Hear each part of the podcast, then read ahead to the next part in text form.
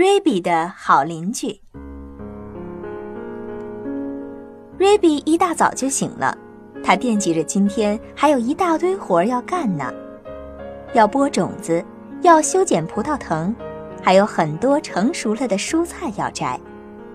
可是他突然想起来，干活的工具前几天都被邻居们借走了，到现在都还没还回来呢。于是，瑞比决定先去朋友们那儿把工具一件一件的要回来。这时候，维尼和小猪正在袋鼠妈妈家吃早餐，小豆捧着一把鲜花，蹦蹦跳跳的进来了。谢谢你，宝贝。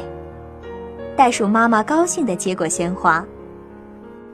这些花漂亮极了，不过得修剪一下。他打开抽屉找剪刀，突然看到了前几天向瑞比借来给花园除草的大剪刀。哦，天哪！袋鼠妈妈惊叫起来：“我忘了把大剪刀还给瑞比了。”你提醒我了，小猪说：“我借了瑞比的爬地机也没还呢。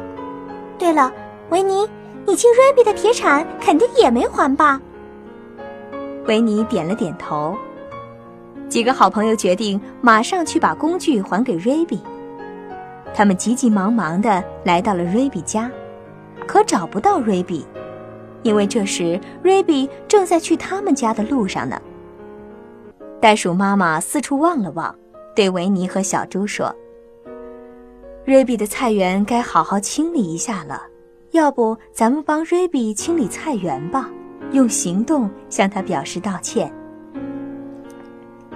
维尼和小猪都觉得袋鼠妈妈的话有道理，于是大家开始忙活起来。小猪在前面耙地，维尼跟在后面播种子。袋鼠妈妈把熟透了的西红柿、辣椒和黄瓜都摘了下来。小豆跑前跑后的把摘好的蔬菜装进篮子里。维尼一抬头，突然发现几只乌鸦正在刚摘下的蔬菜周围飞来飞去。我看瑞比的菜园里还需要个稻草人，维尼说。于是大伙儿又马上行动起来。不一会儿，一个稻草人就扎好了。他们把稻草人不偏不倚地竖在菜园正中间，又把还给瑞比的工具。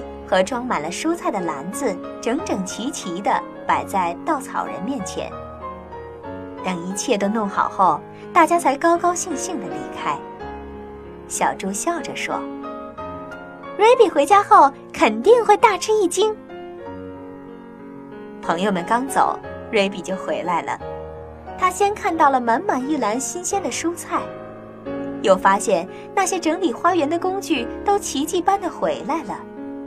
而且菜园中间还多了个陌生的稻草人。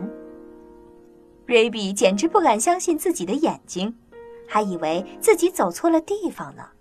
难道这些都是这是是你做的？瑞比结结巴巴的问稻草人。